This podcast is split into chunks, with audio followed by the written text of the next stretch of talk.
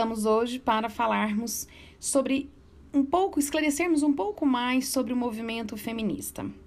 Bom, é, diante da nossa proposta, desejamos uh, passar esclarecimentos né, acerca de todos os movimentos e acerca do que se organiza para um, o corpo feminino, que se organiza para as políticas femininas e entender um pouco das pedagogias da sexualidade, né? Então, para falar disso, é importante a gente entender de onde esse movimento começa, como ele começa.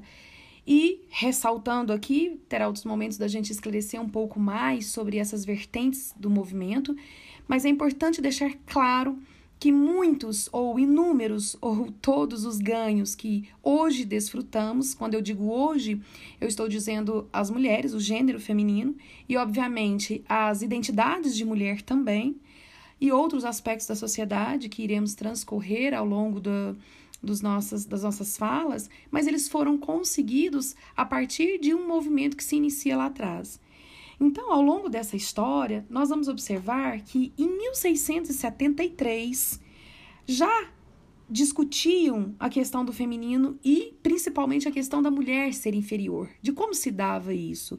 Nós estamos então falando de um protofeminismo. Então essa ideia ela já começava, ela já nascia em 1673, né? E ela já era inquietante para as pessoas daquela época, obviamente, as mulheres. Então, é, é claro que nós vamos ver, gente, que quem organiza esses movimentos feministas no seu início é uma categoria muito específica de mulheres. Então, nós estamos falando de mulheres brancas, é, de mulheres com alto nível de, de, de esclarecimento, de estudo. Normalmente, essas mulheres faziam parte das classes altas das sociedades europeias ou norte-americanas. Uh, mas isso também vai é possível nessa organização e a partir disso que nós vamos então conquistando os feminismos, os feminismos plurais, né? A partir disso. Bom, então uh, depois disso nós vamos ver a primeira onda, né? Então os sociólogos vão uh, definir esse movimento feminista em quatro ondas. Então, a gente tem uma primeira onda, que ela acontece em meados do século XIX. Nós estamos falando de Estados Unidos e Europa, Grã-Bretanha principalmente até 1920. Esse movimento ele vai ser originário, né? então ele é originário da, dos movimentos abolicionistas. É importante deixar claro, gente, que hoje nós estamos dentro desses feminismos plurais, né? Obviamente, e nós vamos discutir as categorias diferentes de feminismo, né? Então, quando a gente fala do feminismo negro, ele obviamente é diferente da, da, da do feminismo das mulheres brancas. E não tenho dúvida de que, e talvez isso seja claro para vocês, na verdade eu não tenho dúvida disso, uh, de como isso se organiza, até porque já falamos na nossa abertura, mas partindo do entendimento de que as relações de classe elas estabelecem as relações de conflito, as relações de demanda também, e obviamente as relações de poder. Então, está aí assentado essa talvez divergência dentro dessa luta. E quando nós vamos dizer divergência, é claro que a gente está falando então do que, de como constituem essas mulheres, né? Por isso que hoje nós vamos ter uma leitura grandes pesquisadoras, grandes historiadoras, é, filósofas, estudando e escrevendo sobre o feminismo negro que sem dúvida nenhuma ele tem uma outra vertente, ele tem uma luta muito digna em relação a, a, a todas as questões que envolvem ser mulher e negra na nossa sociedade. A segunda onda, a gente vai entendê-la em 1960, ela buscou identificar e acabar com a opressão à mulher. Então, a gente, obviamente, está construindo um cenário histórico em que esse cenário era percebido, dentro desse cenário era percebido a questão da mulher estar ou ser considerada como esse segundo sexo e estar à parte, à margem da sociedade. Nós estamos falando então da segunda onda em 1960 e aí vamos partir para 1980, né? Quando vai surgir o movimento do mulherismo, que a gente fala. Ou seja, então, um, um salto aí, né? A gente fala desse movimento, é, esse, esse mulherismo ou feminismo negro. Então, em 1980, né? Não tá tão longe, isso tá recente, em média 40 anos, que nós vamos ver essas, essa escrita começar a surgir e essa luta se organizar para o feminismo negro. É importante ressaltar, gente, que a história ela vai sendo costurada por vários acontecimentos, né? esses acontecimentos, eles também perpassam essas ondas e essas lutas feministas. Então, em 1848, né, a gente tem o famoso Manifesto Comunista de Karl Marx e Engels, uh, que afirmavam que o capitalismo oprime as mulheres e as tratam como cidadãs de segunda classe, submissas, tanto na família quanto na sociedade. Então a gente observa que essa luta ela vai sendo muito bem descrita, muito bem construída a, a partir desses, desses é, vieses históricos, né? E isso vai ficando claro para a gente, inclusive, a não participação na, da mulher na vida política, no cenário político-social, né, gente? Bom, e aí vamos para a terceira onda. Nessa terceira onda, já em 1990, uh, nós vamos ver a, as vertentes dessa segunda dessa terceira onda, perdão, ou seja, as lutas dessa terceira onda associadas com a liberdade sexual, a inclusão de mulheres trans no movimento e o debate essencial dentro dessa terceira onda é se os objetivos feministas poderiam ser alcançados em uma sociedade capitalista. Então, essa é uma, uma é interessante a gente olhar para esse, esse lado, para esse momento, né? Para dizer em que momento o sistema interfere na organização desse corpo feminino. Então, o nosso caminhar ao longo das nossas conversas é também nesse viés de entender como essa interface se dá. E a quarta onda, que para alguns sociólogos eles a entendem como sendo a segunda década do século XXI, uh, a gente vai entender que é organizado pelos feminismos plurais, ou seja, pela variedade desses feminismos que a gente encontra na sociedade, então. Bom, então é, é importante nós é, nos organizarmos quanto ao conhecimento, ao reconhecimento do que, que a gente trata e dessas questões que a gente está tratando. Então, quando a gente vem falar de um movimento feminista, quando a gente vem falar do movimento de direitos da mulher, quando a gente vem falar dos direitos sobre os seus corpos, quando a gente vem falar de tudo, tudo que concerne esse corpo feminino, é necessário nós entendermos o histórico disso, é necessário nós entendermos como isso é organizado, a partir de quanto, quando, quem organiza isso, né? Como isso é organizado. Então, por isso, é, trazer essas, essa, esse conhecimento para vocês, esse conhecimento que, uh, ainda que acadêmico, talvez com uma, com uma rigidez né, bibliográfica, com uma rigidez de autores, ela também é importante. Nós temos muitas obras que são de uma leitura muito uh, uh, habilidosa de ser feita, uma leitura muito tranquila de ser feita, boa de ser feita, e isso pode nos dar mais é, instrumentos, nos dar subsídios de, nos, de autenticar a nossa fala, porque ao longo da história, a gente sem dúvida nenhuma vai perceber que o que acontece, o que a sociedade faz com essas mulheres é sempre uma tentativa de abafar a sua voz, de calar a sua voz. Então, daqui para frente, vários exemplos serão dados, nós vamos trabalhar isso de várias formas, conversar disso de várias formas, e a tentativa é de que vocês percebam como isso acontece conosco, né? O quanto isso nos organiza. Bom, e aí, gente, a intenção também é trazer algo muito próximo de nós, né? Então, como mulher, sem dúvida nenhuma, os meus relatos de experiências, eles também organizam, né? Porque todas nós mulheres temos um relato de experiência acerca de nossos corpos, acerca de nossa nosso estar na sociedade, o nosso estar no mundo, né? Independente da idade que nós tenhamos, todas nós temos algo para contar do que é ser mulher, das lutas que nós enfrentamos, de como enfrentamos isso, e eu não tenho dúvidas de que cada uma tenha alguma história bonita para ser compartilhada. O objetivo do Prosas de Marias também é isso: é compartilhar, é contar a sua história, contar a minha história, para que a nossa rede seja uma rede ampla e seja uma rede que a gente possa a entender e a, a tentar retirar algumas coisas que já foram organizadas anteriormente a nós. Por exemplo, a rivalidade feminina, né? Então, isso que é algo tão, tão especulado, é, tão proliferado, ratificado, né? confirmado para nós em todas as relações, é, o objetivo também é fazer com que a gente, a gente luta juntas. Existe um objetivo que nos une, existe, uma, existe algo que nos aproxima. E é nesse algo feminino que a gente então quer dar as mãos, é nesse algo feminino que a gente quer ser escutada e quer escutar. E aí, por isso, já pelo lançamento, de, pela, pela, pela nossa abertura, né? O nosso, a nosso lançamento foi muito bacana. Já recebi alguns comentários, recebi muitas coisas bonitas. E entre essas coisas bonitas, gente, que eu recebi, e eu deixo então aqui um convite para que as Marias e os Josés, os Joãos também, obviamente, todos que se sintam à vontade em partilhar a sua história, possam uh, dividi-las comigo, né?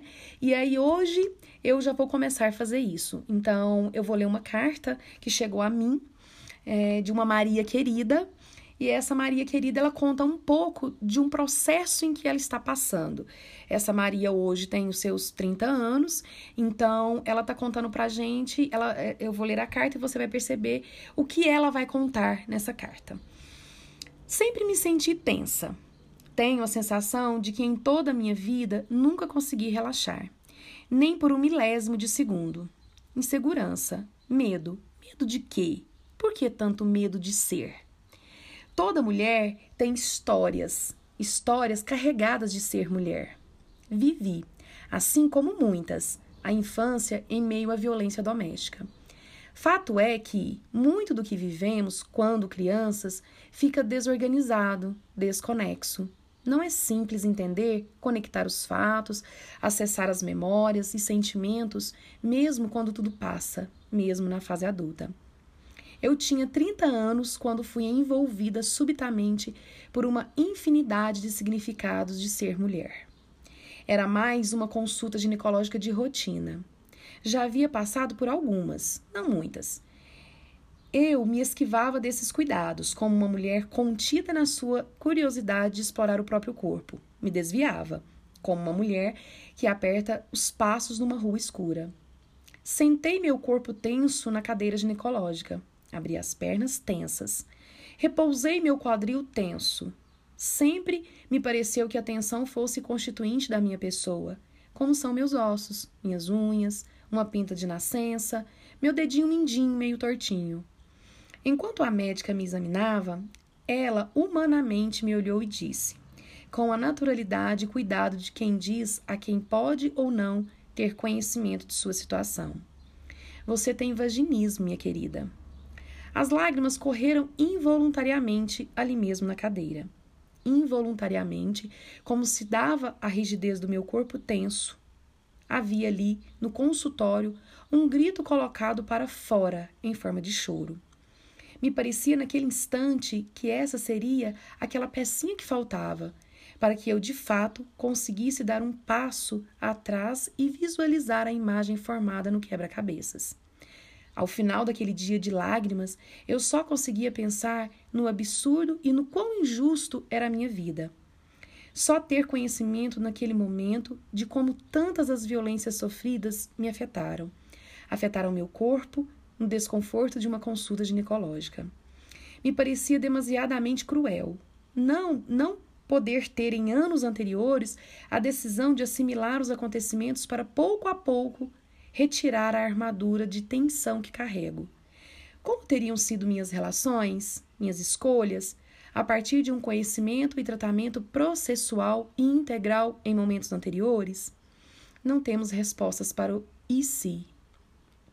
O que temos é a possibilidade de reconstruir, superar os traumas, arrancar tudo aquilo que limita nossos passos no momento em que estamos. Me direciona a potência daquilo que pode ser estou em tratamento. Relaxar para mim ainda não é verbo, mas sim processo, aprendizado. Digo que não é um aprendizado fácil e muitas vezes me vem à mente um ordenamento. Relaxa, ouvido em inúmeras vezes em situações diversas. No entanto, caminho porque quero me conhecer, porque quero me sentir confiante, segura. Termino essa carta em lágrimas. Lágrimas em forma de esperança, o medo atravessa nossa condição de ser mulher, mas não permito que ele finque morada aqui ou em qualquer mulher. Que as histórias nos afetem, que nos curem, que nos coloquem no caminho do conhecimento para desatar os nós. E ela assina como mulher, mulheres, no plural. Bom, é, só uma, uma uma definição um pouco breve, né? O vaginismo é um, um processo em que a mulher sente muita dor nas relações sexuais, né? É algo que é muito sofrido para essas mulheres. Passível de tratamento, porém, é um diagnóstico feito. Bom, mas para além do que é fisiológico, né, dessa dor que ela é fisiológica e que ela é um diagnóstico, né, orgânico, nós então vamos pensar o que que organiza essa tensão, né? Quando ela coloca para nós, quando essa Maria coloca para nós e ela traz isso então aí aos seus 30 anos, né, refletindo sobre isso, e o quanto toda essa violência doméstica que foi organizada ao redor dela, o como isso constituiu e determinou e alcançou esse corpo dela, e aí eu fico pensando, né, para além dessa carta, obviamente essa carta dá pra gente se debruçar dela, nela horas, né, e ficar falando, falando sobre ela, de tanta beleza que ela nos traz. Mas ao mesmo tempo, ela também nos traz dor e nos traz um grito, uma voz que foi silenciada há quanto tempo. E é muito bonito, né, quando essa Maria coloca para nós é, que a, ela está no processo, né? Ela aceitou uma cura, ela aceitou o processo de olhar para esse corpo e entender o que acontecia com ele. E mais bonito ainda, quando ela consegue olhar para trás e olhar para essas relações dela, que provavelmente deram certo em algum momento ou não deram certo de forma alguma, mas conseguir entender o quanto isso não era só dela, ou o que fizeram dela, o que organizaram dela fez com que ela não fosse inteira nessas relações, o quanto ela fosse ferida para cada uma dessas relações e o quanto talvez do que ela carregava, ela também passou para esses pares. Ou seja, nós precisamos falar mais de nós, falar mais de nossas dores, cuidar mais de nossas dores. Porque quando a gente faz isso, né, no, no, no, no fato do desabafar, e aí sem dúvida nenhuma eu faço uma defesa às terapias, porque quem faz terapia é, é alguém que, no mínimo, está trilhando um caminho da tentativa. E tentar já é muita coisa para uma imensidão de, de escuridão que a gente possa vir a viver, né? Então, é, essa eu termino a, a nossa conversa de hoje, mas na verdade para deixar vocês refletindo, né, para deixar essa reflexão com vocês. Essa carta, ela vem dizer para nós e diante de toda a construção que eu fiz histórica, né, para a gente perceber é, o quanto inclusive, enquanto foi difícil construir esse histórico da mulher ser essa pessoa que vai à frente, a pessoa que fala, a pessoa que diz do seu sentimento, a pessoa que fala das suas dores, o quanto a pessoa se essa mulher coloca dentro das relações, o quanto ela não deixa que a toquem quando ela não quer. Enfim, é, esses, essas ondas feministas que a gente fala, né, e tem uma data para historicamente organizar isso, obviamente, em todos os momentos da história da humanidade, a gente vai ver grupos, né? Como eu disse na primeira, uh, nossa primeira conversa, né? Por sermos gregários, ou seja, grupais, a gente há uma, tem uma necessidade de estar junto, né? Então, em muitos momentos, até anteriores a essas datas que eu digo para vocês, a gente vai ver organizações de mulheres se, se firmando, alguma luta por, por direitos, talvez nada muito emancipado, talvez nada muito organizado e grande, mas ela acontece. E a pergunta para reflexão é: se ela acontece, é porque de fato, de algum lugar, essas mulheres estavam sendo excluídas. Então, é necessário a gente ter o conhecimento. Então, a tentativa de nossas conversas é isso: é esclarecer sobre os, os fatos, os acontecimentos históricos, como, como tudo isso se dá, e a partir disso, associando com as nossas experiências, os nossos relatos pessoais. Então eu desejo que essa carta tenha te afetado de alguma forma, que ela tenha atravessado você em algum ponto e que se ela te constitui de algum ponto, eu também vou deixar aberto para que você me devolva isso e que de repente seja uma história de uma outra Maria que eu leio.